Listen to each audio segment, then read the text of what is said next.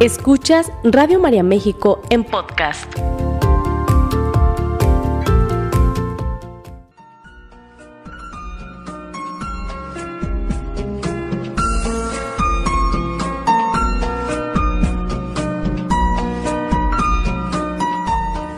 Radio María presenta a la licenciada Julia Pérez con el tema Manejo de duelo. Comenzamos.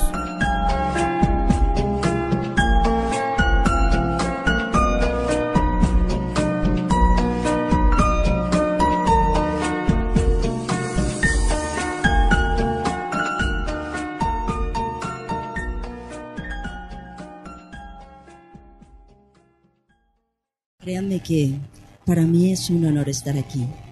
Es un gusto. Siempre que despierto por la mañana le digo a papá Dios, Señor, gracias, gracias, gracias por ser yo la portadora de tantos mensajes. Siempre le pido que me ponga aquí lo que tengo que decirle a mis públicos. Pero ¿qué creen que le pido también?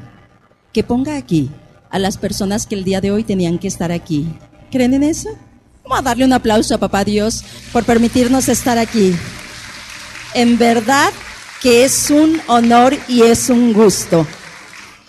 Pues imagínense venir a hablar sobre los duelos. Qué maravilloso tema. ¿Saben cómo se llama este tema? Yo le puse quiero ser libre. Así se llama. Quiero ser libre de tanatología. ¿Ustedes saben lo que es la tanatología? Para los que no saben, los tanatólogos, los que estudiamos tanatología, nos dedicamos a estudiar la muerte y el bien morir. Ay, hay gente que dice, ay no, Julia, muerte no, ay no, Julia, háblame de otra cosa, pero de muerte no, por favor. Ay no, no quiero ni siquiera pensarlo. Y yo les digo, y pensar que la muerte va unida con la vida. No hay vida si no hay muerte, y no hay muerte si no hay vida. ¿Sabían ustedes? Y fíjense qué chulos somos los mexicanos. Yo les digo, ay, es que somos chulos. Ya ven que nos encanta la picardía, ¿no? Chistes, chuscos, anécdotas, cuentos, historias, pero chistes de la muerte y no la aceptamos. Y nos burlamos de ella. Y reímos y luego hacemos, eh, en México festejamos, pues que es uno de los máximos rituales aquí en nuestro país, ¿cierto no? Y festejamos a la muerte y hacemos y deshacemos y cuando la tenemos cerca, no la... Levante la mano quien se quiere morir. La mayoría no. Ay, yo sí me quiero morir, imagínense 350 años, ¿cómo voy a estar? ¿Al- ¿Alguien quiere seguirle después de los 100 años, de 200 años? Claro que no. Entonces yo creo que todos nos queremos morir, ¿cierto no? Pero se fijan la idea, el concepto que tenemos de la muerte. O sea, qué curiosos somos. Yo les digo, somos chulos. Fíjense que, bueno, para los que escuchan nuestro programa, por ahí Educando en Valores, ya saben que ahorita salí de mi programa de 9 de la mañana lo- todos los viernes. En este programa me encanta el chusco y el chiste. Y hace ratito estábamos hablando precisamente sobre cuentos, historias, anécdotas. Y les platicaba yo que yo crecí, fíjense, yo crecí en un ambiente bien, bien, bien, bien hermoso, en un ambiente de mucha armonía en mi familia. Tengo unos papás maravillosos. Tengo, no, ¿qué les puedo decir? Dios, Dios me ha dado tanto que le digo, Señor, ¿por qué me das tanto? ¿Por qué me das tanto? ¿Qué quieres de mí? ¿Qué quieres de mí? ¿Por qué me das tanto? Y digo, no me digas, ya sé, ya sé qué quieres de mí. Aparte de mi familia hermosa, la familia política que tengo, hermosa, que quiero tanto, y hoy estoy de manteles largos, ¿por qué creen? Aquí está mi suegra. ¡Ay! La quiero y la adoro y la adoro y la adoro. Mi suegra hermosa. Ay, vamos a dar un aplauso. Aquí está hermosa suegra. Párese para que la conozcan. hermosa, la quiero tanto. En los 42 años que tengo con su hijo, ha sido la mujer más maravillosa. Siempre, siempre. Ella siempre me dijo, Julia, es de dos, suegra y nuera. me dijo, es de dos. Digo, sí, es de dos. Y es maravillosa ella. Así es de que siempre he sido muy afortunada. Y en esa familia crecí y puro chusco y chiste y mucho chusco. ¿Y qué creen que nos contaba mi papá? Sobre la muerte. Fíjense lo que nos contaba mi papá. Decía, miren hijos, mi papá es de rancho. Es de un ranchito de Michoacán. Y nos decía, miren hijos, una vez allá en el rancho, un muchacho dijo, mamá, me quiero ir a la ciudad a estudiar, me quiero ir a la ciudad a estudiar. Hijo, pero aquí, mamá, es que solo allá, mira, para entrar a la universidad, ya terminé la preparatoria aquí en el pueblo, mira, mamá. Y ándale que se va a estudiar a la ciudad. Pero ¿qué creen? El primer día que llegó, le tocan a la puerta. Y dice, ¿quién es? Yo no conozco a nadie aquí. ¿quién será? Y va y se asoma.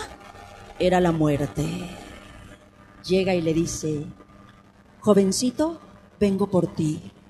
Pero señor, es que yo acabo de llegar, es mi primer día aquí, me estoy instalando, apenas voy a empezar a estudiar, voy a entrar a la universidad. O sea, no, no puede ser. Usted, sí, sí puede ser. Vengo por ti, es tu momento, te tengo que llevar. Por favor, no, deme otra oportunidad. Solo tengo 20 años, señor. Por favor, deme. Mire, mira, cuando yo vengo por alguien me lo llevo y me lo llevo. Tenga la edad que tenga. Por favor, se lo suplico. Mire, bueno, me caes bien. Te voy a dar una oportunidad. Vengo hasta mañana en la mañana por ti. ¿Te parece? Pero Señor, sí, te voy a llevar en la mañana, ¿te parece? Y te doy la oportunidad de que te despidas. No, pues se va la muerte y este muchacho agarra todas sus cosas y se va a su rancho. se va a su rancho con sus papás. Llega y le dice a la mamá, ¿qué pasó, hijo? ¿Qué te pasó? ¿Por qué estás aquí? ¿Qué, qué en la escuela? ¿Qué, qué? Mamá, mamá, es que estoy asustado. Llegué allá y, mira, allí en el cuartito donde se me apareció la, la muerte. Ay, hijo, te pusiste nervioso, mi amor. No, mamá, era en serio. Me dijo que me daba una oportunidad y pues me vine corriendo, mamá. No, no, mi amor. Los nervios muchas veces nos traicionan, hijo. ¿Sabes qué? No, no, no, pero bueno, si te sientes mal allá y no estuviste a gusto, está bien, hijo. Pero ¿sabes qué? Ve, córtate ese cabello. Traes el cabello muy largo. Ve, córtate el cabello. Este muchacho estaba tan nervioso que dice, me tengo que transformar. Fue y se peló a rapa. Se peló a rapa, así a coco. Y dice, así no me va a conocer si llega la muerte y acá en el rancho ni, ni, ni va a saber llegar en este rancho. Bueno, para no hacerles el cuento largo, al ratito tocan a la puerta. Mamá, tú, dice, no, yo abro, hijo, yo abro, no te preocupes. Y él escondido allá en la recámara se asoma y dice, señora, vengo por su hijo, soy la muerte. Ay, ¿qué cree? Mi hijo se fue a la ciudad, se fue a estudiar. Ah, qué caray. Y en eso se asoma el muchacho a ver quién era y dice, así es de que se fue a la ciudad. No se preocupe, señora. Entonces me llevo ese pelón que se asomó. Moraleja, aunque nos metamos abajo de la cama, aunque te vayas al rancho, nos vamos a ir. Y todo tiene su hora. ¿Y qué dice aquí? Todo tiene su tiempo y todo cuanto se hace bajo el sol tiene su hora. Hay tiempo de nacer y tiempo de morir. Eclesiastes 3.2. Yo creo que eso es una realidad. Hay tiempo de nacer y tiempo de morir. Oye, Julia, pero ¿por qué cuando uno muere, por qué la tanatología y todos los que hablan de la muerte relacionan mucho la, la muerte con las mariposas? Ay, ¿sabes por qué? Porque esto es una transición. ¿Sí? Porque es una transición. Le damos a la que sigue, por favor. Aquí se los escribí. Fíjense qué maravilloso. Se los voy a, leer, ¿sí? La que sigue, por favor. Gracias. Quiero, quiero que escuchen esto. Quiero que lo escuchen y lo sientan. ¿Sí? ¿Por qué relacionan a las mariposas con la muerte? Porque todos conocemos que primero es una oruga, ¿verdad? Es un, sí, primero es un hace el capullo y después sale de ahí una mariposa hermosa a volar. Y por eso dicen que la muerte así es. Primero estamos aquí en la tierra, después pasamos, nos morimos y entonces empieza lo más maravilloso a lo que mucha gente le tiene miedo. Julia, ¿por qué le tenemos miedo a la muerte? ¿Por qué? Les voy a decir por qué le tenemos miedo a la muerte. ¿Por qué? Porque no nos hemos preparado espiritualmente. A mayor preparación espiritual, mayor aceptación de la muerte. En la medida en que tú vivas al 100 tu vida cada momento, es más fácil que aceptes la muerte. Bueno, pero quiero leerles esto que me encanta, por eso se los escribí aquí. Una mariposa es el símbolo de la transformación en la vida, que pasa por oruga, que va por la tierra a tocar el celeste azul del firmamento con una sensación de libertad y ligereza. Las mariposas a lo largo del tiempo han sido algo más que simplemente un símbolo de cambio y belleza también han sido consideradas como un ente entre el mundo de los mortales y el mundo espiritual. Son consideradas como seres místicos que aletean en los bosques y sobre los lagos, anunciando nuevos cambios o simplemente disfrutando de la libertad con, que la, que el viento las hace danzar. Han sido símbolo de entes entre la vida y la muerte, símbolo de cambio y metamorfosis en el sentido de la vida misma. Incluso más aún, han sido símbolo de belleza e inigualable esplendor. Qué maravilloso. Me encanta, me encanta. Sí. Gracias. Oye, Julia, pero entonces, ¿por qué no nos queremos ir? Miren, el ser humano sufre mucho. Los seres humanos sufrimos mucho. Y yo aquí siempre les pongo por qué sufre el ser humano. Según Julia Pérez, el ser humano sufre por vivir en el pasado. No cierra círculos. No vive el presente. El ser humano se enfoca a estar en el pasado. Y estoy aquí con mi marido y estamos discutiendo por algo que pasó ahorita y con qué crees que sale la gente. ¿Te acuerdas? O sea, ¿te acuerdas hace 10 años? O sea, fíjate nada más. Viviendo porque no cierras círculos. Sufriendo, ¿por qué? Porque perdiste un ser querido hace 10, 15 años y no has trabajado ese duelo. ¿Por qué? Porque tenías algo pendiente con esa persona y no cerraste. La gente sufre por vivir en el pasado. Pero también la gente sufre por vivir en el futuro. Hay gente que está esperando. No, hombre, si les dijera. El otro día escuché un compañero del hospital que creen que dijo. ¿Qué creen que dijo? Ya quiero que sea diciembre para el aguinaldo. O sea, imagínense. Ya quiero que sea diciembre para el aguinaldo. O sea, está esperando, ya quiere, ya quiere. Cuando estamos disfrutando el maravilloso noviembre, ¿sí? Fíjense cómo somos los seres humanos. Sufrimos por eso. El ser humano sufre por vivir, ojo, por esperar que el otro piense y sienta como yo. Que haga y sienta y piense como yo. Pero ¿cuál es uno de los mayores sufrimientos del ser humano? Los apegos. Los apegos también, como cuarto punto lo puse. Gracias, mi amor. Gracias. Mi marido hermoso.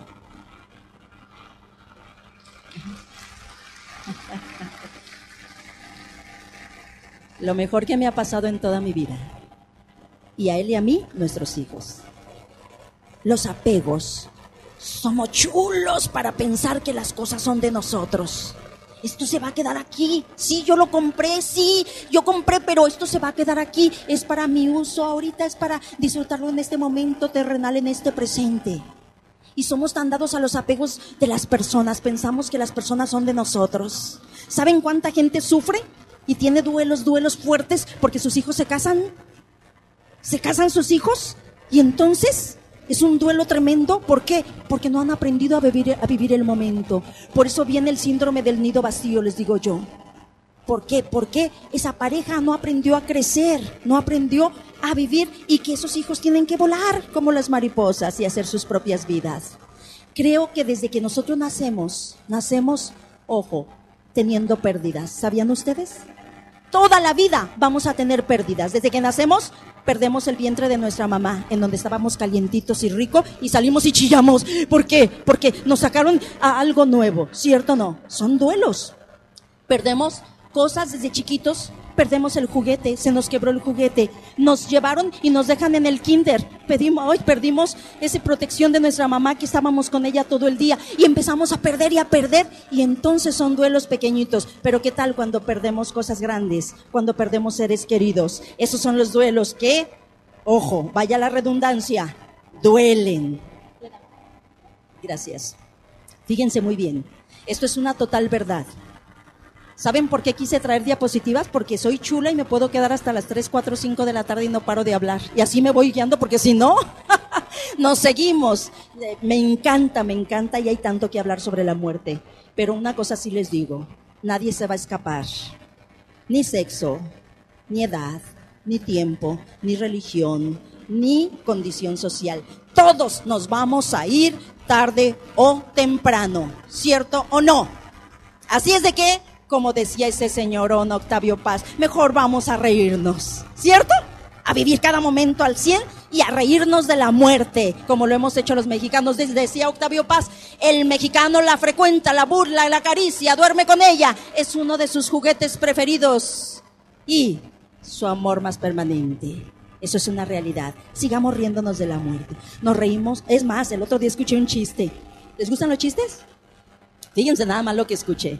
Ándale que se muere, se muere la señora. Y se queda el señor viudo.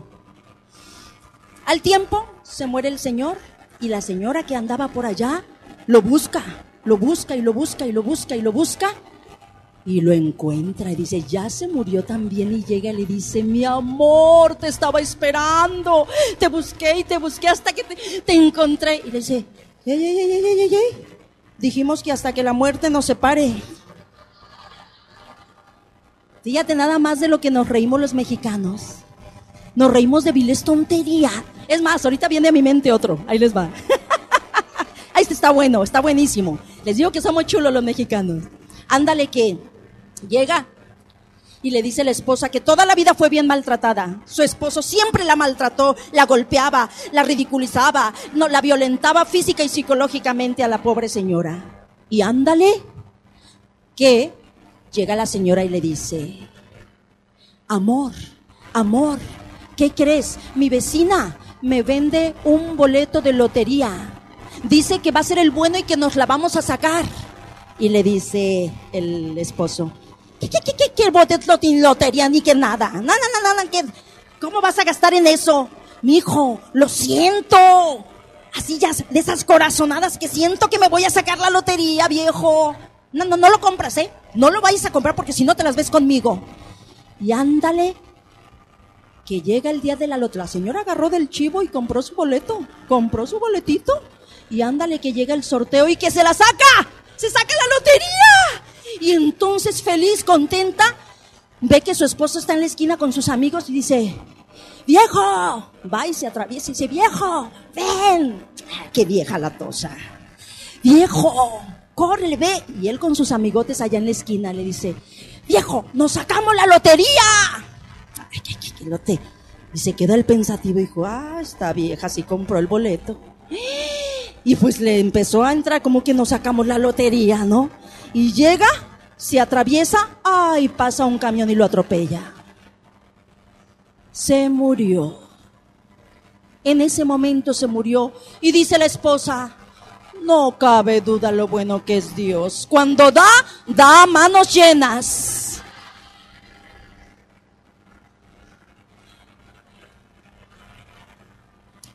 ¿Se dan cuenta cómo nos reímos de la muerte? Vamos a seguir riéndonos, pero hoy venimos a, conocer un poquito qué es lo que vamos a hacer cuando nosotros estamos en duelo, qué es lo que vamos a hacer cuando nosotros estamos con, el, con la situación difícil o cuando otros están y para poder ayudarlos. Para empezar tenemos que entender que hay diferentes tipos de muerte, ¿cierto? Y muchas veces no sabemos ni qué tipo de muerte es. ¿Ustedes han escuchado hablar sobre la muerte súbita? ¿Cuál es la muerte súbita? Es aquella que si ahorita nos vamos todos y al rato le llaman a ustedes por teléfono y dicen, oye, ¿cómo crees? Se murió Julia. ¿Qué? ¿Se murió Julia? ¿Pero de qué? No sé, no sabe ni de qué. Estaba, pues estaba muy sana. Ella nos dio la plática. ¿Cómo que se murió? Sí, no supimos ni de qué, pero se murió. Fue una muerte súbita. Pero también tenemos muerte aparente. ¿Y cuál es la muerte aparente? Aquella que parece que estás muerto, pero no estás muerto. Les voy a platicar algo, algo muy personal. ¿Puedo? Fíjense, mi yerno y mi hija tuvieron un accidente muy fuerte. Les explotó su casa con gas. Y mi hija se quemó quemaduras de primer y segundo grado, pero mi yerno fue tremendo. Él se quedó encerrado en el cuarto de servicio en donde estaba la fuga en grande y él no quiso abrir porque si abría se salía toda la lumbre para con mi hija y mi, y mi nieto. Entonces se quemó, él se lo llevaron, yo recuerdo haberlo visto la primera vez que llegó, cuando llegó de, en la ambulancia, como una momia, todo, lo vendaron todo, todo. Llegó y nos dijeron que él no iba a vivir. Estado de coma, 15 días estado de coma y me acuerdo que nos dijeron los médicos que era una muerte aparente. O sea, que parecía que estaba muerto, pero ahí estaba todavía. Y nos le hicieron a mi hija firmar porque le dijeron que él no iba a vivir y que iban a hacer hasta lo que no, lo iban a entubar, iban a hacer y deshacer y muchas maniobras. Y pues ya sabrán, fue un duelo tremendo para toda la familia. Cuando mi yerno salió de ese trance, recuerdo que nos dijo, si quieren volver a bajar de peso me avisan.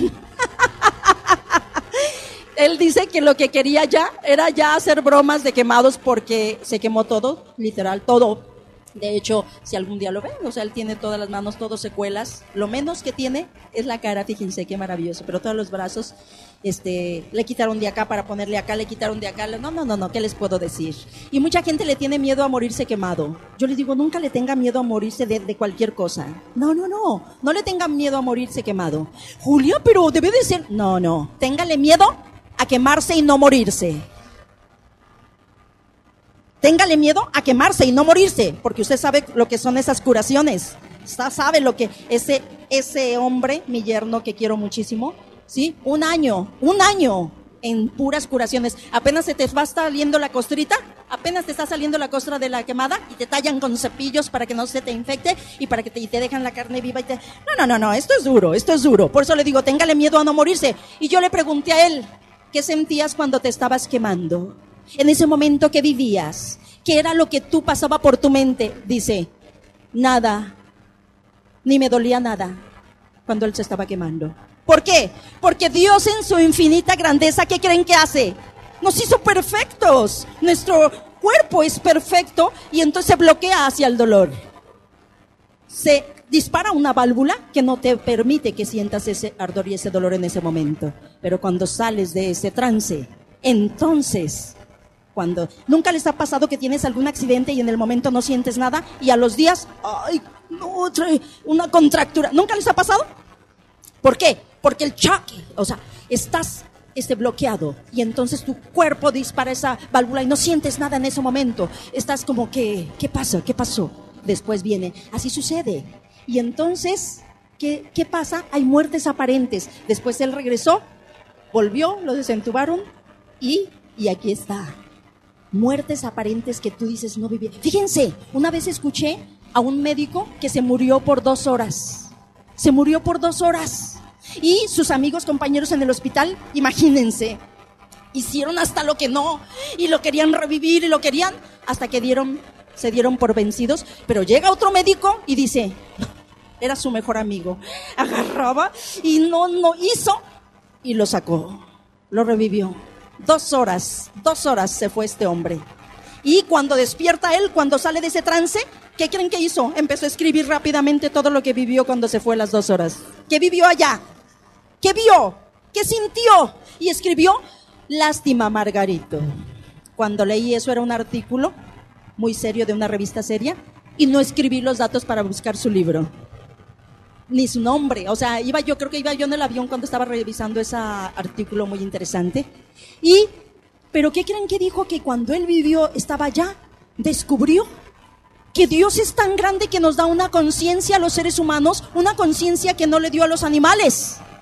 Y dice que Él nos permite como papá, como padre bueno, que nosotros con nuestra propia conciencia nos castiguemos o nos premiemos. Dice ¿Qué, fue lo que hiciste aquí en la tierra? ¿Cómo te portaste con, con las personas? Dice que Dios quiere que tratemos a los demás como queremos que nos traten. Que amemos, que sirvas a los demás y que entonces, en base a todo lo que tú hagas aquí, es lo que tú vas a sentir que mereces. ¡Oh! ¡Wow! ¡Qué grande es Dios para dejarnos permitirnos! Entonces, ¿qué tenemos que hacer? ¡Wow! Ser porque hoy estamos ocupados en tener, en poder, en hacer, pero se nos está olvidando ser. Yo les digo, te invito a que empieces a hacer. A los jóvenes cuando les doy conferencias en las universidades les digo, o en las escuelas, ¿quieres tener éxito en tu vida? Sí. Primero hay que ser, luego hacer y luego tener. Primero hay que ser, luego hacer y luego tener. Así es de que tenemos otro tipo de muerte, la muerte natural. ¿Cuál es la muerte natural, Julia? ¿Han escuchado hablar sobre la muerte natural? Es aquella que decimos, ay, mira, qué bueno que se fue, ya estaba cansada, ya tenía 110 años. Y se quedó dormidita, mira, se murió. Y todo mundo tranquilo porque ya tenía 100, como que lo vemos normal, ¿cierto o no? Es natural, se murió, ya tenía 110 años. Ay, mira, ya tenía 115, ya tenía 95, no, ya, ya era hora que descanse. Y como que la gente pensamos que la gente adulta, y no, no, hay gente que está muy bien, tiene 95, 100 años y todavía está aquí bien. Y tiene que estar aquí porque ahora sí que, como dicen, ¿verdad? Aunque te escondas, si te toca, te vas. Y aunque te pongas, si no te toca, no te vas. Así es de que cuando Dios quiera y nos tengamos que ir. Pero viene otro tipo de muerte que esta es de las más difíciles de aceptar. Esta muerte, esta muerte es la que te llega, pero así. Y es la violenta, la muerte violenta. Es cuando hay algún accidente, cuando no esperas, no esperas en ese choque, cuando alguien se ahogó, cuando alguien se quemó, hubo alguna explosión, cualquier cosa, que es una muerte que nunca jamás en la vida lo esperabas. Ay, Julia, es que en realidad cuánta gente se va muy joven, ¿verdad? Mira, esa chica tan guapa y con unas boobies de este tamaño, pues se la llevó, se fue y se la llevó. Con todo lo que tengas con te vas a ir, ¿cierto no? Ese muchacho, qué guapo, Julia, mira, ay, no, qué chica, se fue, se murió a cualquier edad. Así es de que la muerte ahí está. ¿Y qué tenemos que hacer? Mejor prepararnos para recibirla. ¿Les parece? Prepararnos para recibirla. No es difícil prepararse. Primeramente, hay que conocer a ciencia cierta qué es la tanatología. ¿Qué es? Para que ustedes investiguen con, este, con esta conferencia ya llevas tú más o menos un panorama. Yo les digo que mínimo todos deberíamos de tomar un curso de tanatología, pero bueno, ya que no tomamos el curso, pues al menos una conferencia. Felicidades por estar aquí a todos. Pero ¿qué es la tanatología? Es el área de la salud que busca darle sentido a la vida cuando se enfrenta a la muerte. Busca darle sentido a la vida cuando se enfrenta a la muerte propia o de otros. ¿Sí? La tanatología viene de tanatos, muerte, logos, tratado y esto es maravilloso, es ayudar a quitar el miedo a la muerte y canalizar las etapas por las que pasa el ser humano cuando tiene una pérdida. La tanatología, los tanatólogos, apoyamos a las personas en sus duelos. Y eso cabe. Ah, mira, hace rato les hablaba de esta mujer, ¿se acuerdan? Elizabeth Kubler-Ross. Ella toda su vida se dedicó a investigar, toda la vida se dedicó a investigar sobre, sobre la muerte. Bueno, no sé si se los dije aquí en el programa, pero hablé sobre Kubler. Esta mujer, esta mujer tiene más, yo creo de 25 libros, no sé cuántos tendrá, pero toda su vida estaba cerca de los moribundos y les preguntaba qué siente, qué piensa, qué está viendo en este momento. No, no, no, no, no, no. Tiene, tiene, ahora sí que que tenía el conocimiento, ella ya falleció, pero nos dejó un gran legado, muchos libros. Eh, acabo de leer el último de ella, eh, eh, fuimos hace poquito a Durango, íbamos en el avión y que me lo llevo, dije, voy a darme un nombre, te emocionas. La Rueda de la Vida se llama ese libro. Y, y cada libro, cada libro que tiene, que vale la pena, vale la pena, eh, se los dejo de tarea. ¿sí? Pero ¿cuál es el principal objetivo de la tanatología? Bueno, por morir con dignidad. Morir con dignidad apoyo a los familiares, apoyo a los enfermos y suicidas, apoyo para superar todos esos duelos. Ese es el principal objetivo de la tanatología. Entonces, vamos a empezar. Ahora sí lo fuerte, ¿sí? Ahí les va. ¿Qué es un duelo? ¿Qué es un duelo? El duelo, ¿sí? Es la respuesta emotiva a la pérdida de alguien o de algo. Es como tú reaccionas cuando tú pierdes algo. Julia, pero hay gente que pierde el gato, se le fue su gato y con eso tiene para... Sí, sí, claro, nosotros no tenemos que juzgar. Cada persona es diferente, es sensible, ¿sí? Cada, cada persona tenemos nuestra propia sensibilidad y lejos de juzgar y criticar, mejor vamos a aprender qué hacer cuando estamos en duelo o para apoyar a los que están en duelo, lejos de juzgar. Fíjense muy bien, el duelo tiene algunas características que me pareció interesante ponérselas aquí. Esto es muy interesante. El duelo es inevitable. Desde que nacemos tenemos pérdidas, lo había comentado. Conlleva sufrimiento, tienes que pasar por ese túnel. Yo les digo que un duelo es como aquí entras está un túnel oscuro hasta que vuelves a tocar de nuevo la luz, a verle de nuevo la luz. Eso es un duelo. En el principio es oscuro, es doloroso, pero después vuelves a salir a la luz. Fíjense que, a final de cuentas, desde que nacemos vivimos duelos y hay personas que tristemente no se dan el tiempo para vivirlo. y esto es una necesidad, ahorita lo vamos a ver posteriormente. Es portador de crecimiento. Levante la mano quien tiene hijos. Levante la mano quien tiene nietos. Ay, qué abuelerío. Ay, qué chulos somos los abuelos, ¿a poco no? Somos chulos los abuelos. Yo tengo unos nietos que me los quiero comer, me los quiero comer. Llegan los chiquillos, ¿a poco no llega el chiquillo y dice, mamá, mamá, ¿me compras un refresco? No, mi amor, el refresco no le hace daño, le voy a dar agua de limón. Abuelita, abuelita, ¿tú sí me compras el refresco? Yo sí, mi hijo, venga, su madre que no quiere darle. Yo se lo compro. ¿A poco no son así los abuelitos? Chulos. ¿Por qué les pregunté quién tiene hijos, quién tiene nietos? Porque todos tenemos en nuestro entorno, a nuestro alrededor, niños, ¿sí? Preadolescentes, adultos. Para los que no me conocen, mi especialidad como psicóloga educativa son los adolescentes. Yo soy especialista en familias. De hecho, acabo de terminar una maestría en ciencias de la familia y estoy por terminar otra en programación neurolingüística en el marco de la educación. Me, inquieta mucho la familia. Yo les digo a todos ustedes, tus hijos, tus nietos, tienen que pasar difíciles y sufrir para poder crecer. Un niño que los papás no le permiten que sufra, es un niño que no va a servir en la vida. Es un niño que le va a traer problemas a sus padres. Porque los papás tenemos que entender que el niño tiene que pagar precios, tiempo, dinero, esfuerzo, sacrificio. Y duele, la educación duele mucho. Y no vine a hablar sobre educación, pero la educación duele mucho. Pero duele más tener hijos. Ojo, que tengamos que ir a los reclusorios por ellos. Si no trabajas entre los 0 y los 12 años de edad, ahí se dan los aprendizajes más significativos de un ser humano. Entre los 0 y los 12, introyectale todo lo que te tengas que meter aquí, valores, principios, educación, y eso se da en casa. ¿Estamos? Tu hijo tiene que sufrir. Es que Julia, yo sufrí mucho, por eso eres lo que eres. Ay, que mi hijo tenga lo que yo no tuve, que mi hijo no pase lo que yo pasé, que mi hijo no sufra lo que yo sufrí. Tus hijos tienen que sufrir. Que los puedes apoyar, claro que sí, pero déjalos que se caigan que se caigan para que vuelen. Hoy por hoy los papás, ay, papás tan chulos, tan chulos. Ay, en fin, no vine a hablar de eso. Ojalá algún día nos toque un tema sobre educación. Si tu hijo no sufre, no crece. Así es de que el duelo es portador de sufrimiento.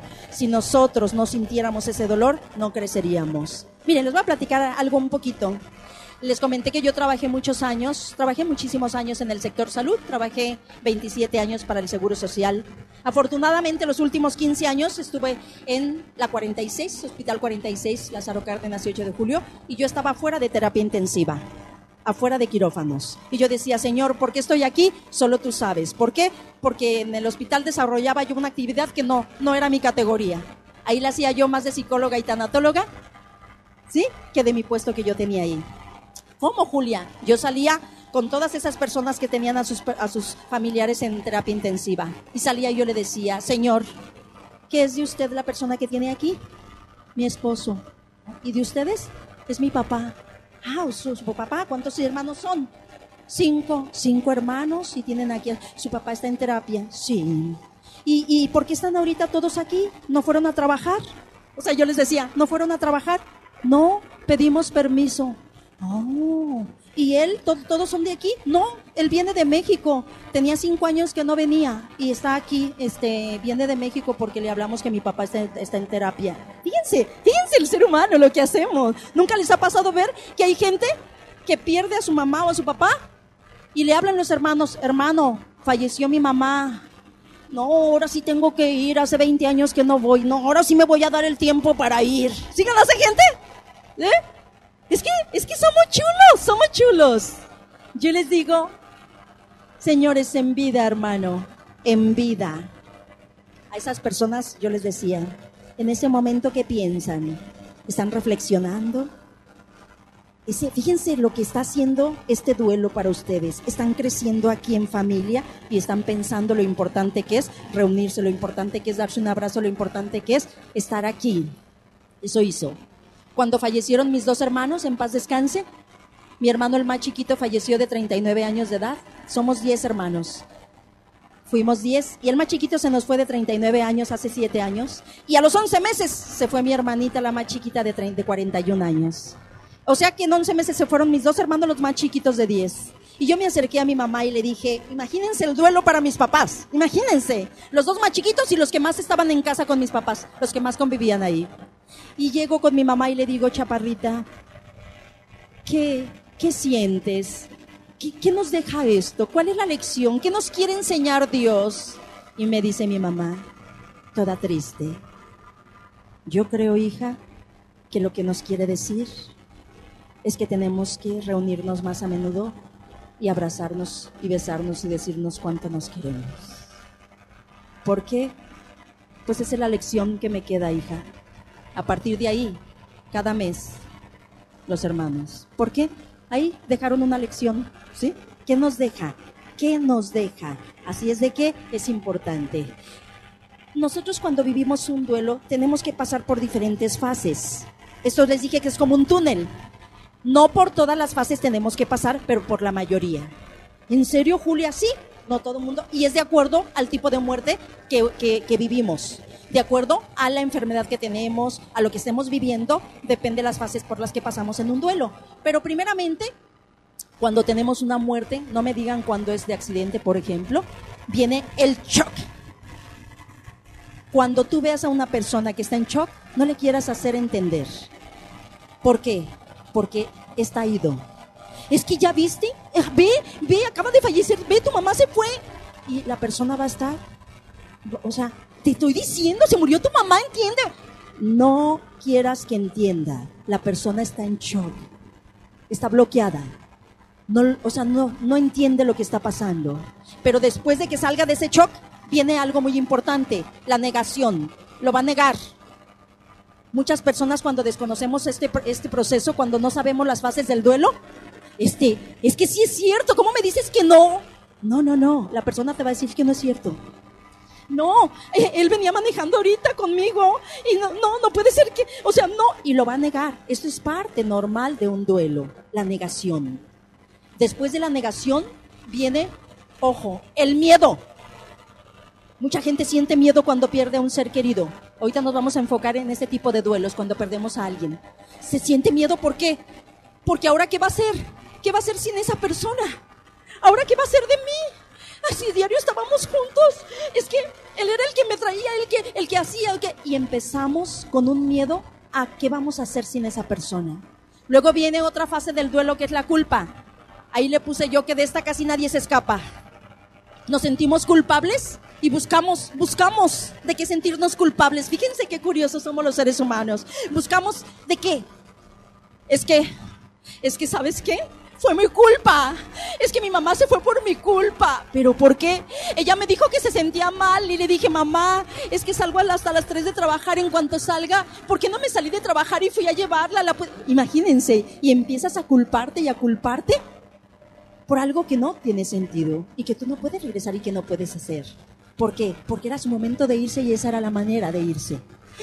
Entonces, no te sientas culpable, pero ahí les va. Si ves que alguien lo está, no le hagas ver otras cosas. Déjalo, que se sienta y que diga y que haga y que se sienta culpable. A final de cuentas, créanmelo, esto es un proceso y va a pasar. ¿Estamos? El duelo pasa hasta que vuelves a, a salir a la luz, pero pasa. ¿Qué más, Julia? Luego viene la rabia el coraje.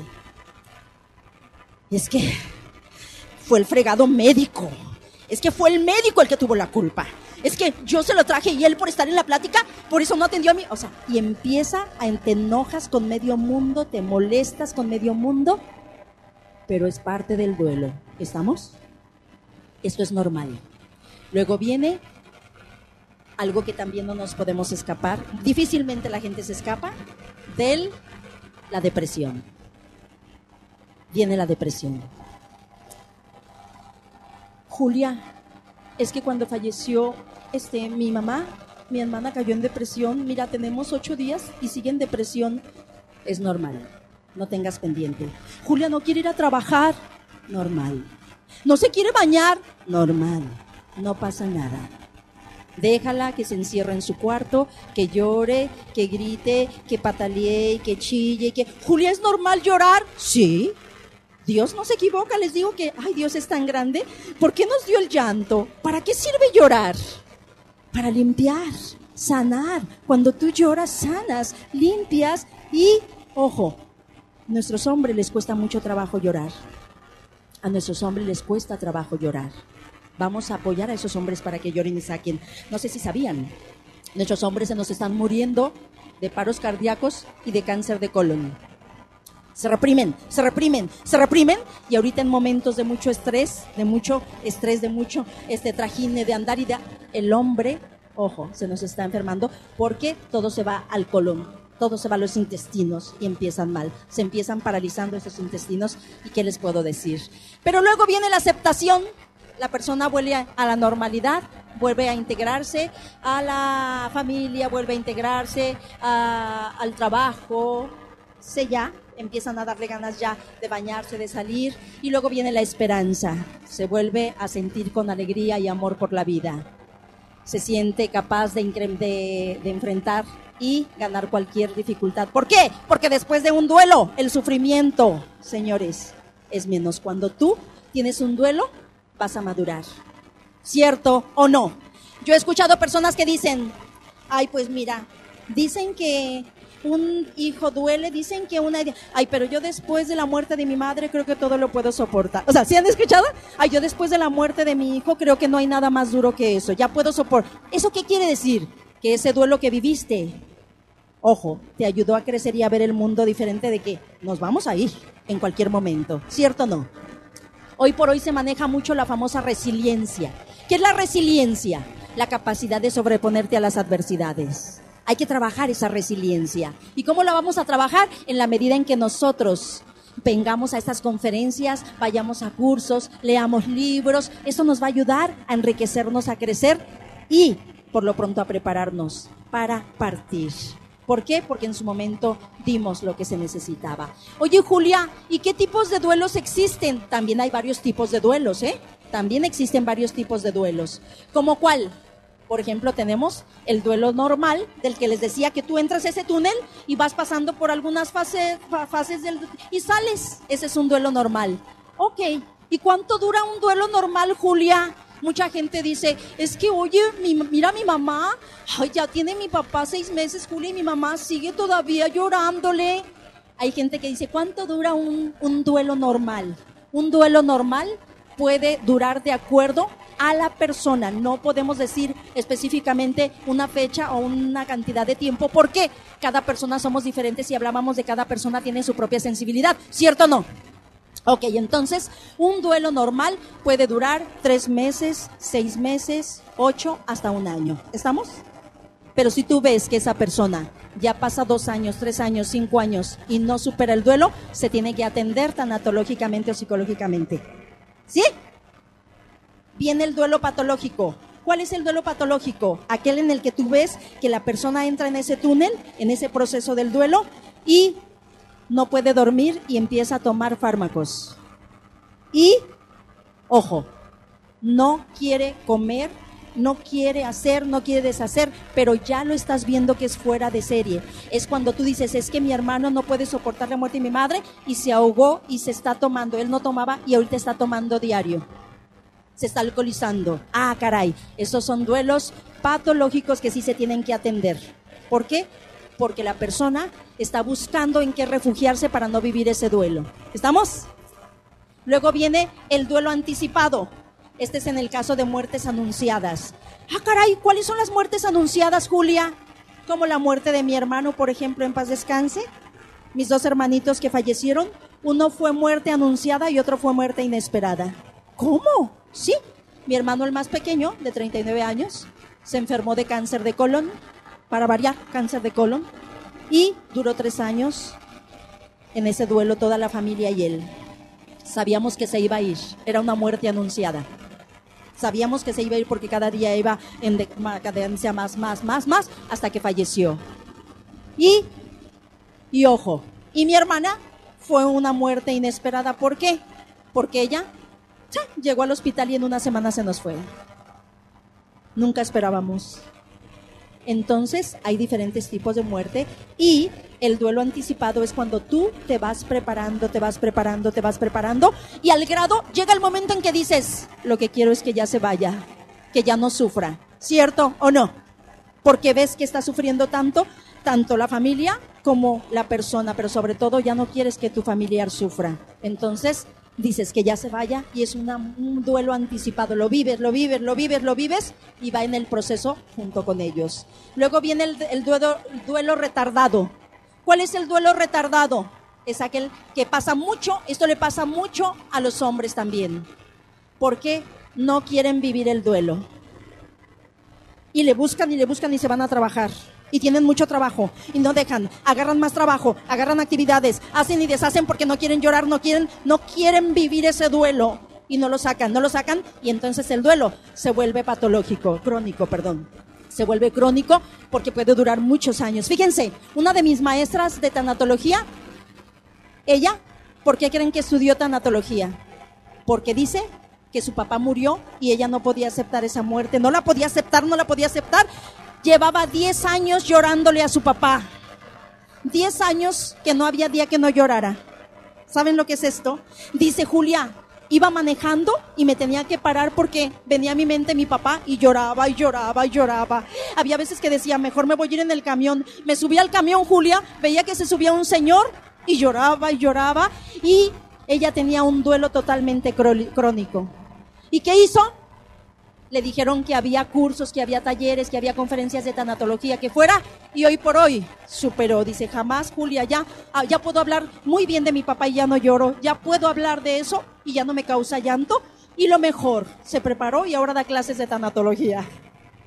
Es maravilloso cuando tú te ocupas en hacer el bien sin mirar a quién. Así es de que, ¿qué más, Julia? ¿Cómo podemos apoyar a las personas en duelo? Aquí viene lo mero mero. ¿Qué tenemos que hacer cuando estamos en esos momentos difíciles? Hay gente que me dice, Julia, es que yo no, no me gusta ir a la funeraria porque ¿qué le digo a la gente? No sé qué decir, mira, me trabo. Es más, Julia, hasta errores he cometido. El otro día fui a un funeral y en lugar de decirle, este, lo siento, le dije, felicidades, muchos días de estos. Imagínate. ¿Sabes por qué? Porque los nervios no te permiten ¿sí? Los, los nervios te traicionan. Entonces, ¿qué tenemos que hacer? Ahí les va. Esto es bien importante. Primero, primero, en lugar de hablar, mejor escuchan. ¿Sabes qué hacemos la mayoría de las personas? Llegamos y hablamos y hablamos y hablamos y muchas veces hablamos tontería y media. Y decimos frases hechas. Cometemos el error tan grave de decirles, ¿sí? No te preocupes, entiendo perfectamente lo que sientes. Cuando jamás en la vida nadie va a entender perfectamente lo que siente el otro, porque es otra persona totalmente diferente a ti. Es otro sentimiento, otro sentir y otra relación que vivió que no sabemos, ¿cierto o no? Y llegamos y lo siento perfectamente y ahí les va con lo que salimos. Fíjate, hace 10 años murió mi padre, igual que el tuyo. Ay, pero cuando y empezamos a contar nuestras historias, cuando esa persona no quiere saber ahorita de nada, respétale su espacio. Cuando tengas alguna persona en duelo, cuando vayas a algún funeral, lo que tienes que hacer es llegar y no hables. Julia, no hables. Fíjense bien, ¿eh? La comunicación se divide en tres. Escuchen esto. La comunicación se divide en tres según los expertos todo el palabrerío que yo hablo solamente es el 7% de la comunicación. O sea, aunque tú hables y hables y hables, solamente es el 7% las palabras. El 38% es el tono de voz en el que hablas. Y el 55% los movimientos corporales que haces cuando, cuando quieres expresar algo. O sea, o sea, que cuando tú dices palabras, lo que menos vale son las palabras. ¿Cómo, Julia? Sí. Miren, les pongo un ejemplo. En este momento ahí viene un perrito faldero, ¿eh? Escuchen, viene un perrito faldero. Mira, mira. Fíjense lo que le voy a decir, ¿eh? ¡Perro bonito! Le corrió. le corrió porque le dije bonito. ¿Por qué le corrió? ¿Porque le dije bonito? Por el tono de voz y los movimientos. Ahí viene el mismo perrito faldero, ¿eh? Ahí viene, mira. Ay, perro tan feo, qué horrible estás, pareces gremlin. Aquí está moviéndome la cola y brincando. el tono de voz, los movimientos. ¿Eso qué quiere decir? Que nosotros con un abrazo podemos decir más que con mil palabras. ¿Estamos? Tú puedes llegar y darle un abrazo a esa persona y en ese abrazo expresarle todo lo que sientes y cómo lo acompañas en su dolor. No necesitamos hablar. Esa persona necesita que la escuches. Julia, pero ¿cómo que la escuche? Aprende a escuchar con, qué dice con su cuerpo, qué dice con su... ¿Cómo expresa esa tristeza? ¿Qué dice? Trata de escucharla. El mejor conversador que existe en el mundo se llama el que escucha. Sí, el que escucha. Y en lugar de, platicarle tus cosas, pregúntale, ¿quieres decirme algo? ¿Quieres platicarme cómo, cómo sucedió? ¿Qué pasó? La persona déjala que saque, que saque y que se desahogue y escúchala. Ella necesita que le escuches. Y que grite y que diga, es que y que se sienta culpable. Escúchala, escúchalo, escúchalo, abrázala a esa persona y déjala que externe todo su sentir y que lo saque, que se desahogue. ¿Estamos? Es mejor escuchar que hablar. La última, una de las últimas reuniones que estuvimos mi marido y yo con unos vecinos, una fiesta infantil. No tenemos niños, pero los vecinos, vénganse, ándale, pastería, y vamos con los vecinos. Y nos sentaron en una mesa con dos señoras, ¿verdad, mi amor? Y nos sentaron con dos señoras. Y una señora conmigo. Este, le digo, señora, le digo, este, ¿viene solita y su esposo? Sí, mira, se quedó, que no sé qué. ¿Y, y sus niños cuáles son? No, pues ta, ta, ta. Ah, ¿y, ¿y, cuántos? Es? ¿Y va a tener más niños? No, porque, y le pregunté y le pregunté. Estuvimos, yo creo, ahí dos, tres horas con ella y no le paraba la boca, yo le preguntaba y a la salida me dice, qué sabroso platica.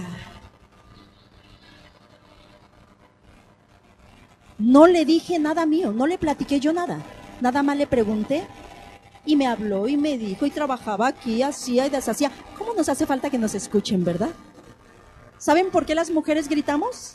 ¿Quieren saber por qué? ¿Por qué no nos escuchan? Yo le digo a los maridos, Señor, ella necesita que lo escuches. Simplemente nada más escúchala, escúchala, escúchala. ¿Sí? Por eso grita. ¿Por qué? ¿Qué, qué trata de decir con esos gritos? Que la escuches. Imagínense, los hombres hablan cuatro mil palabras al día, según los expertos, máximo cuatro mil.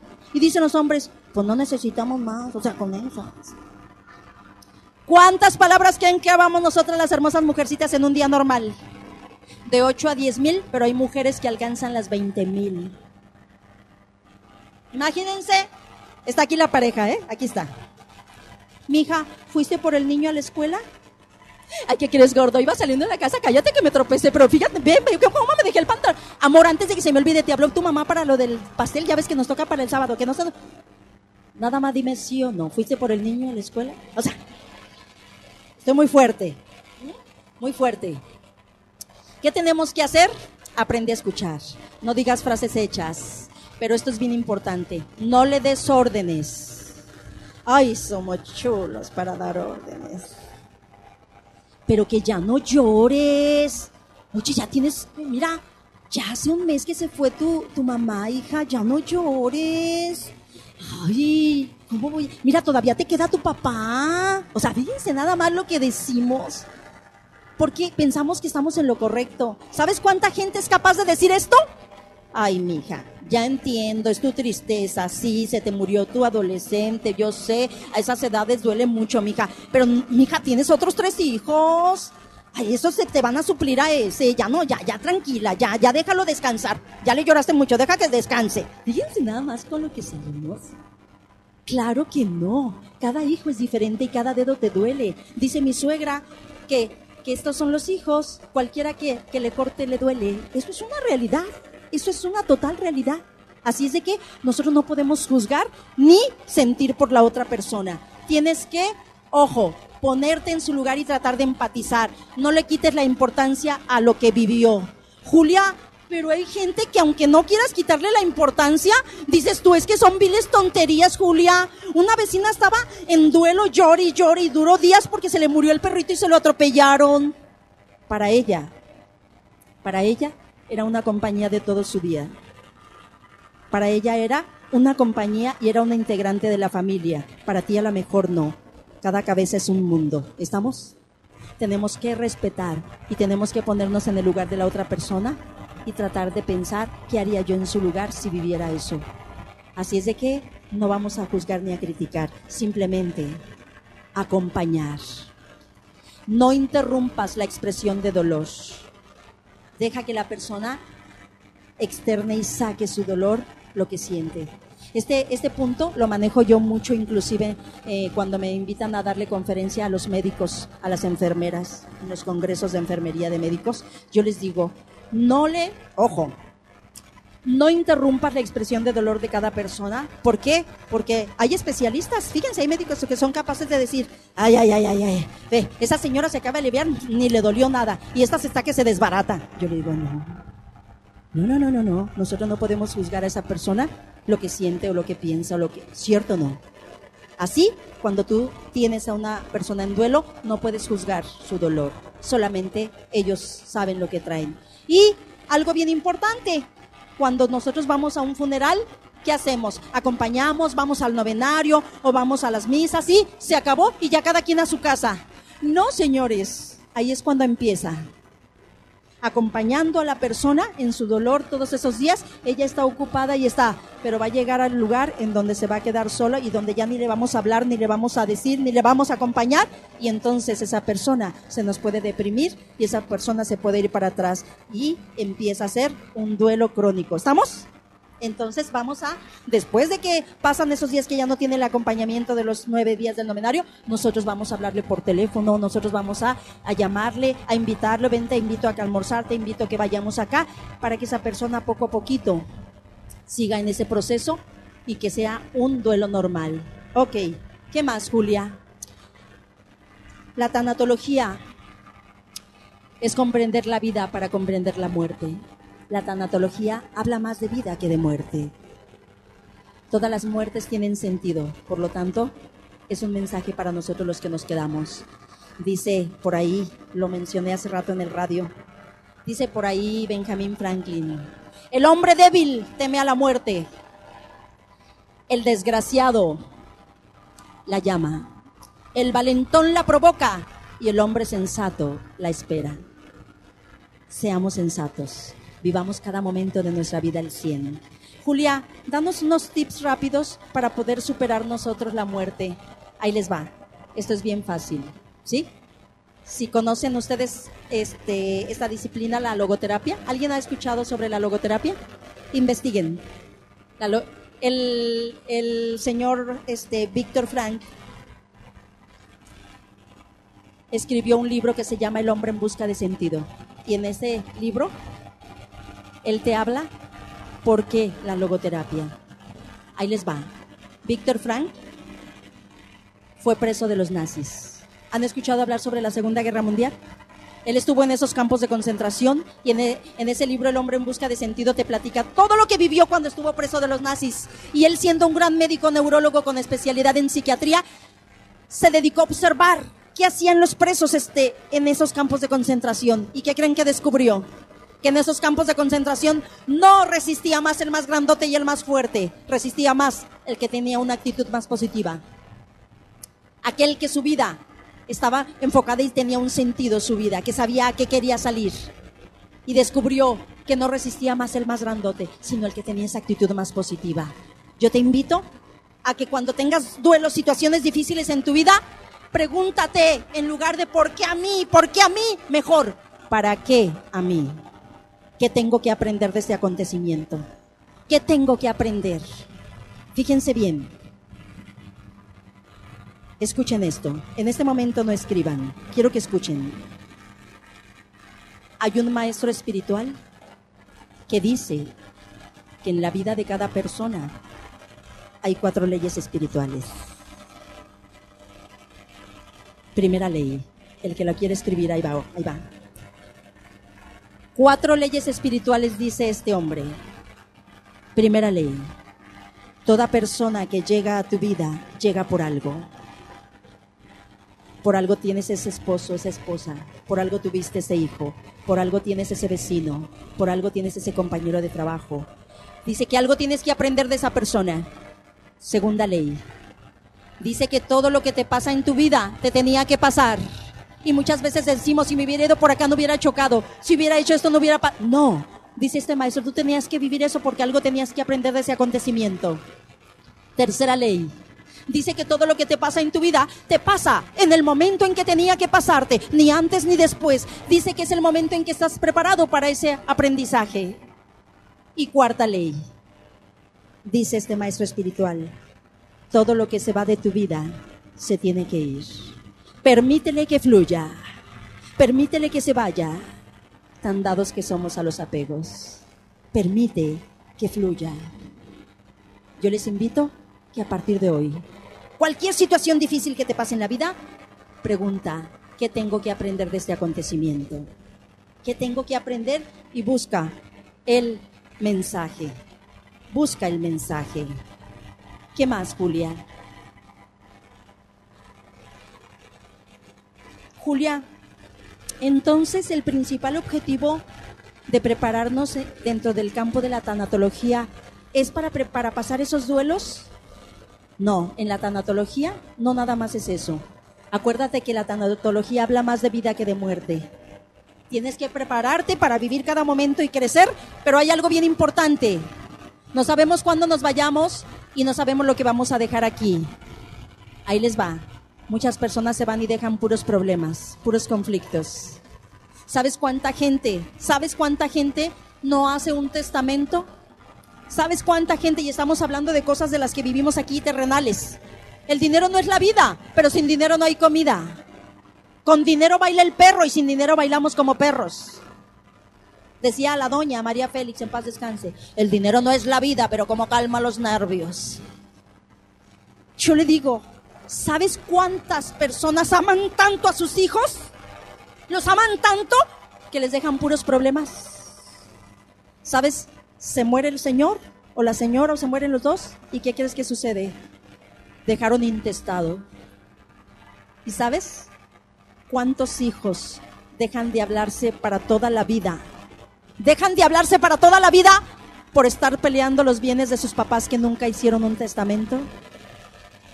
Señores, Julia, pero yo ni tengo cosas que valgan la pena. Pues ahí te va lo increíble. Hay hermanos que se pelean por una simple bolsa de mano, por una pulserita. ¿En serio, Julia? No dejes problemas. Deja un testamento, un testamento así chiquito, a lo mejor escrito por ti, firmado, y en un sobre cerrado, sellado y diles, hijos, este es un testamento que es válido aunque no fui a un notario, pero es mi letra y mi puño y quiero decirles que los amo mucho y que todas mis, toda mi ropa, toda mi ropa, cuando yo me vaya, ¿sí? Se quede fulanita de tal. Todas mis alhajas se queden con fulanito. Que esto, o que vendan todo esto y jamás vas a tener problemas. Ahorita que estoy viendo a mi suegra, me acordé cuando falleció su mamá, en paz descanse. Cuando falleció tu abuelita, mi amor. Fíjense, dejó todo, todo dicho y todo escrito y todo. Era una señora tan ordenada, tan ordenada. Ella no tenía ni una prenda sucia porque decía, si mañana me voy no quiero que me laven ni mis calzones. Era una señora hermosa, bonita la señora, bonita. ¿Y qué creen? Me tocó conocerla. ¿Y qué creen? les dijo que cuando ella falleciera se vendiera esa casa y se repartiera entre los siete en partes iguales. ¿Estoy bien? ¿Mi suegra estoy bien? Así fue. Mi suegra, que es la más chiquita de la familia, me decía, mira mi madre, tan ordenada hasta su muerte. Todos vendieron la casa y se repartieron su parte en partes. ¡Qué maravilla! Cuando nosotros nos ha tocado ver gente peleándose. No debe de suceder así prepárense para morirse. Hay veces que estaba yo afuera de terapia intensiva y me acercaba yo a los familiares, salía el médico y les decía, ¿quiénes son los familiares de fulanito? Se reunían los cinco, diez, los que estaban ahí y les decía, tenemos que, alguien me tiene que autorizar porque lo vamos a entubar.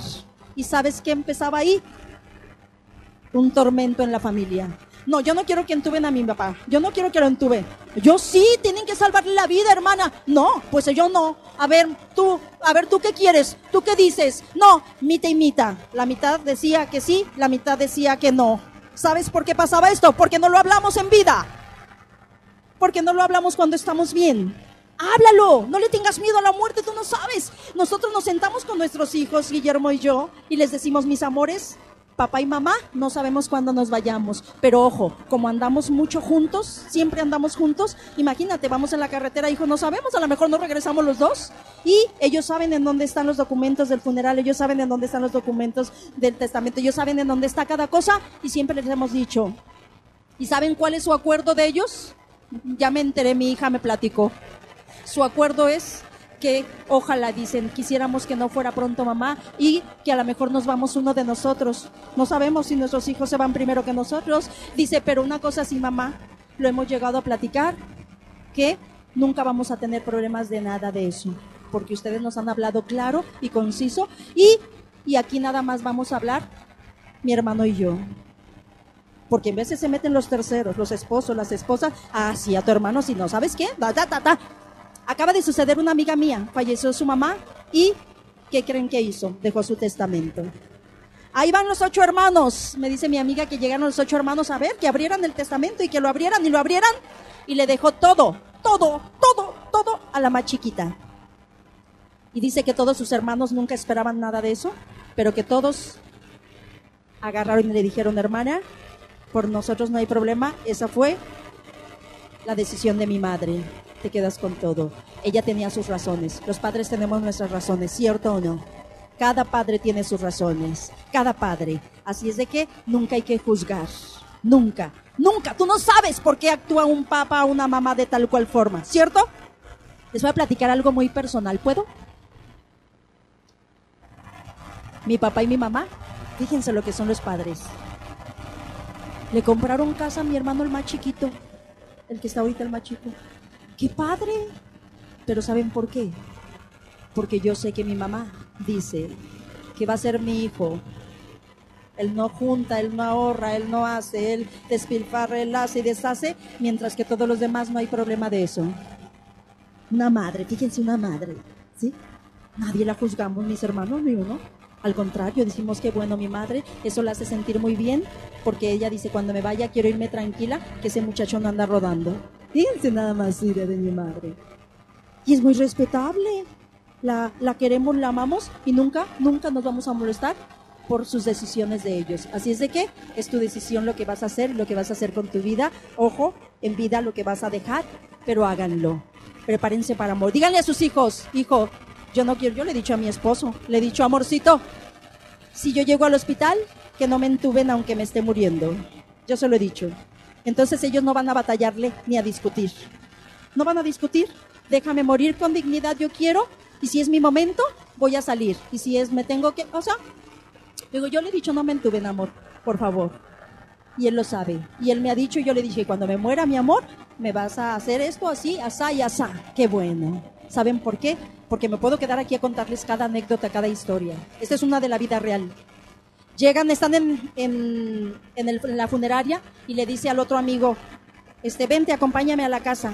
Llegan a su casa, abre el cajón de la cómoda, saca una bolsa con etiqueta, quita el papel y saca un bebidor de su esposa que estaba en la funeraria y le dijeron que le llevara ropa y saca este hombre un bebidor y una pijama nuevas, empaquetadas y le dice, ¿qué estás haciendo? El amigo, lo que pasa es que me están pidiendo en la funeraria que le lleve ropa a mi esposa para, para que la cambien. Y, y esta es algo muy especial, lo compramos en la última viaje que hicimos y me dijo mi esposa que se lo iba a poner para una fecha especial. Hoy es un día especial y quiero que se lo lleve puesto. Me hace el nudo en la garganta porque no se lo puso en su momento con él por estar esperando un día especial. ¿Sabes cuánta gente tiene sus perfumes guardados para un día especial? ¿Sabes cuánta gente tiene puños de ropa en el closet para una fiesta? ¿Sabes cuánta gente tiene sus copas para la Navidad? Hay gente que solamente en Navidad saca las copas. Saca las copas. Señores, cada momento disfruta. Cada momento ponte la ropa más bonita que tengas, ponte todo tu perfume que tengas. Y este hombre, el amigo, dijo que desde ese día utiliza lo mejor que tiene. Vive cada momento al máximo porque esa lección le dejó esa mujer y ese amigo. ¿Cuántas veces tenemos guardado? Y aquí está mi suegra que no me deja mentir porque hoy le tocó que la mencionara a ella, que la quiero mucho. ¿Qué creen que le pasó una vez a ella? ¿Sí? Llego a su casa, ni se acuerda. Llego a su casa y me dice, ¡Ah! mira Julia, ¿ya viste? ¿Ya viste Julia? Una tacita de porcelana con un platito hermoso. Y me dice, aquí estaba en la mesa. ¿Sabe quién lo dejaría? Dice, pero ya me serví café. Fíjense, una taza de porcelana hermosa, mi suegra la tenía y ahorita me acordé de eso, hace muchos años. Y el igual, qué hermosa está, oiga, de veras. Así pasó, me fui. ¿Qué creen? Al tiempo regreso y me dice, ¿qué querés, Julia? ¿Qué? Ay, era mi taza, este, mira, me la bajaron del cristalero. O sea, no la conocía. ¿Por qué? Porque las tenemos guardadas. Pero ese día tomó en ella, ¿verdad? Señores, hay que vivir al máximo cada momento como si fuera el último de nuestra existencia. No sabemos. Hay que empezar a vivir la vida y Dios nos permite cada momento tomar decisiones. La decisión está en ti. Empieza a trabajar. Acércate a Dios, prepárate espiritualmente, ten una vida tranquila, atrévete a perdonar y a pedir perdón. ¿Por qué? El ser humano sufre enormemente porque no puede perdonar. Saca, saca todo eso que no sirve. Hace un momento les cantaba yo una alabanza en el radio. Me fascina, yo me encantan las alabanzas, me dejan mucho mensaje. Hay una alabanza que va muy de acuerdo con mi filosofía porque dice, yo quiero ser, Señor amado, como el barro en manos a mi vida y hazla de nuevo. Yo quiero ser un vaso nuevo. Toma mi vida. Hazla de nuevo, Señor. Hoy quiero empezar una vida nueva. Empieza por perdonar. Empieza a vivir cada momento. Levante la mano a quien le gustaría a partir de hoy empezar una nueva vida. ¿Tienen dos minutos más? ¿Podemos estarnos dos minutos más? Ok. Vamos a apagar celulares. No tengan ni un celular prendido. Dijeron que dos minutos más. Apaguen sus celulares, por favor.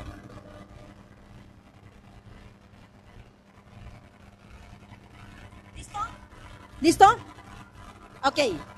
En este momento te voy a pedir que no interrumpas a la persona que está a lado de ti. Suelta tus hombros, no tengas nada en tus piernas. Suelta tus hombros. Nada en tus piernas.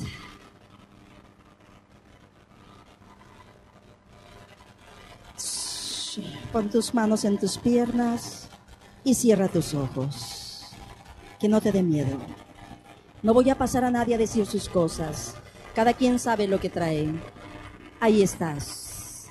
Ahí estás. Cierra tus ojos porque tenemos por aquí una invitada y es una sorpresa. Cierra esos ojos.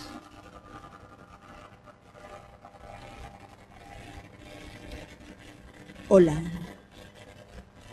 Hola. Qué gusto estar aquí.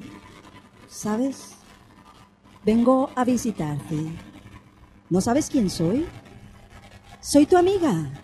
Siempre estoy junto a ti. Soy la muerte. He pensado mucho en ti, en la vida que llevas actualmente, en las cosas que te interesan hoy en día. He pensado si vale la pena que permanezcas todavía en este mundo terrenal. Te he observado y me he percatado de, de cuántas cosas te molestan. Cada día te molestas por algo diferente. Te molestas porque tu pareja no piensa como tú.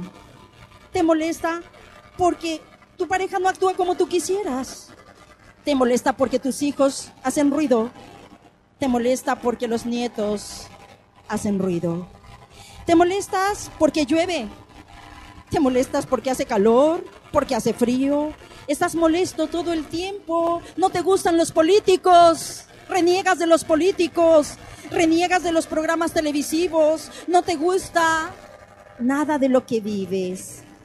No te, mane no te gusta cómo se maneja la religión allá afuera, cómo hablan de nuestra religión y te quejas y sufres. Entonces dime, ¿qué te gusta de la vida terrenal? ¿Qué te hace feliz? Yo que soy tu amiga, tengo un trato contigo. Hoy te quiero proponer en este momento que si yo te dijera que, que vengo por ti en 24 horas, ¿qué harías? Vamos pensando que vengo en 24 horas por ti. ¿Qué harías? Te aseguro que verías más bonitas las flores a lo mejor. Las observarías. A lo mejor verías el cielo más azul. A lo mejor no criticarías, no ofenderías, no juzgarías, no odiarías. Pedirías perdón y perdonarías. A lo mejor te darías cuenta que las cosas que menos valen la pena son a las que más caso le hacemos. Hoy es un buen día para reflexionar. Hoy es un buen día para ser libre. Yo, tu amiga, la muerte, te tengo una sorpresa. Hoy no vengo por ti. Por lo pronto, prepárate. Libérate. Sé feliz. Perdona. Aprende a perdonar. Y hoy puede ser el mejor día de tus días. En este momento, en esa pantalla gigante que tienes enfrente de ti, ahí hay una pantalla gigante, obsérvala, blanca. Vamos a meter a toda la gente que nos ha hecho daño en la vida en esa pantalla imaginaria, mete a toda la gente que te ha hecho daño en la vida y a toda la gente que tú has hecho daño. Y vamos a pedir perdón y a perdonar. Tú puedes sanar tu vida, solo tú. Imagínate en esa pantalla gigante metiendo ahí a tu mamá. Ahí está tu mamá, obsérvala. Visualízala. En este momento ahí la tienes, dile, señora, qué gusto verte. Perdóname si no te lo había dicho. Donde quiera que estés, mamá. Perdóname y gracias por traerme este maravilloso mundo. Gracias por partirte el lomo en dos para darme de comer. Señora, gracias por nunca esperar nada a cambio. Y vamos a meter ese papá y dile, Señor, Señor, gracias por darme la vida. Papá, perdóname si algún día te he fallado. Papá, si tú me abandonaste, quiero decirte que te perdono. Te perdono. Hoy quiero sacar eso, papá. No sabías lo que hacías, viejo. Eras ignorante. Te perdono. Vamos a meter esa pantalla gigante a ese viejo. Si ese viejo abusó de ti, si ese viejo te violó, te abandonó, perdónale. Y vamos a meter a la pantalla a esos hermanos. A esos hermanos del más grande al más chico y diles, hermanos, los acepto como son con sus defectos y cualidades. Donde quiera que estén, los amo. Y vamos a meter a la pantalla gigante a esa pareja, a esa pareja con la que tú vivías o vives. Atrévete a perdonarle. A ese esposo, a esa esposa, diles, perdóname por los errores que he cometido. Hoy me doy cuenta que al mundo no lo voy a cambiar, que yo soy la persona que tiene que cambiar. Atrévete a perdonar y pedir perdón. Y vamos a meter esa pantalla gigante a esos hijos que cuántas veces los lastimamos física y psicológicamente. Cuántas veces esos hijos nos necesitaban y no estábamos ahí. Mételos a la pantalla y diles, aquí estoy mis amores, quiero ser ejemplo de vida para ustedes y vamos a meter a la pantalla gigantes a esos familiares, a ese vecino, a ese compañero de trabajo, a quien tú necesites meter para perdonar y pedir perdón. Pero sobre todo, métete tú a la pantalla y estás enfrente de ti y atrévete, atrévete a prometerte que hoy es un gran día, que hoy vas a sanar esas heridas. ¿Por qué? Porque tú lo decides nada más. Dios nos da libre albedrío y Él nos permite elegir. Y poco a poquito, ve abriendo tus ojos. Y nos vamos a poner de pie. Y vamos a dar cuatro abrazos con cuatro personas diferentes. Pero esos abrazos son de perdón, son de crecimiento. Esos abrazos son porque hoy queremos iniciar una vida nueva, maravillosa. Arriba, cuatro abrazos con quien tú quieras. Cuatro personas diferentes.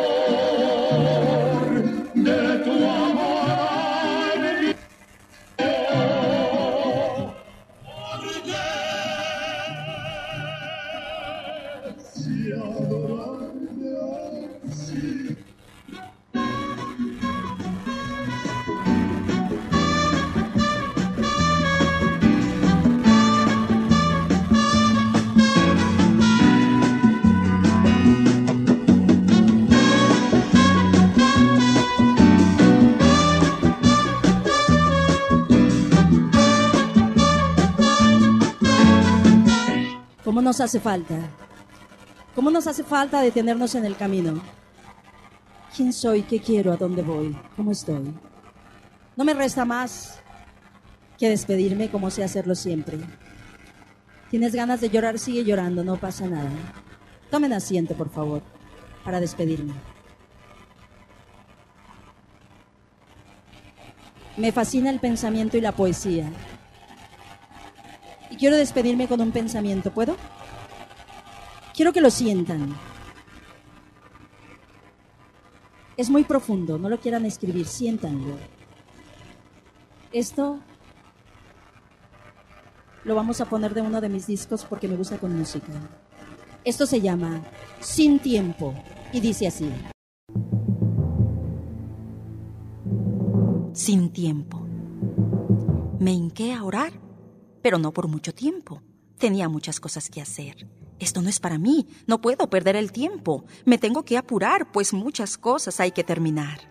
Y mientras decía una oración apurada, salí corriendo. Mi alma podía estar tranquila, pues el domingo había ido a mi iglesia. Durante el día no tuve tiempo de decir una palabra de alegría. No tuve tiempo de hablar de mi Dios, pues temía que se rieran de mí. Demasiadas cosas que hacer.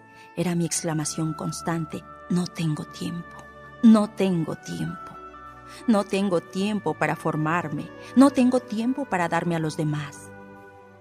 Y sin darme tiempo, se me acabó el tiempo. Y me llegó el tiempo de morir. Y cuando ante el Señor me presenté, Él estaba de pie y en su mano tenía un libro de la vida. Me miró con tristeza y me dijo, No puedo encontrar tu nombre Alguna vez lo iba a notar, pero nunca tuve tiempo.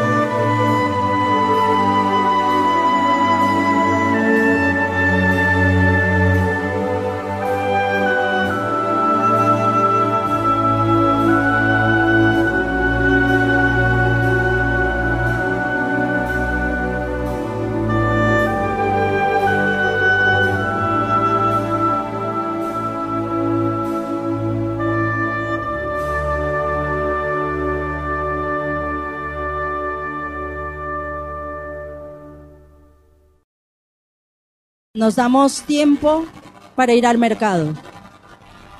Nos damos tiempo para ver la televisión. Nos damos tiempo para ir a la fiesta.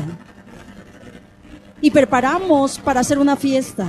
Y preparamos para hacer la comida. Y preparamos, pero no nos preparamos para partir. ¿Es difícil, doloroso? Sí, claro. Yo no dije, yo no dije que no. Tristeza, es una emoción que se tiene que vivir la tristeza y pasamos por ese duelo. Pero hoy quiero decirte que empieces a nacer, que hoy sea el primer día de tus nuevos días, que sirvas, sirve a los demás. El que no vive para servirnos, para servirnos sirve para vivir. Ha sido un gusto, ha sido un gran placer el haber compartido con ustedes y que Dios nos permita estar en otra ocasión con otro tema diferente. Yo les deseo lo mejor y enhorabuena. Hasta la próxima. Esta fue una producción de Radio María México.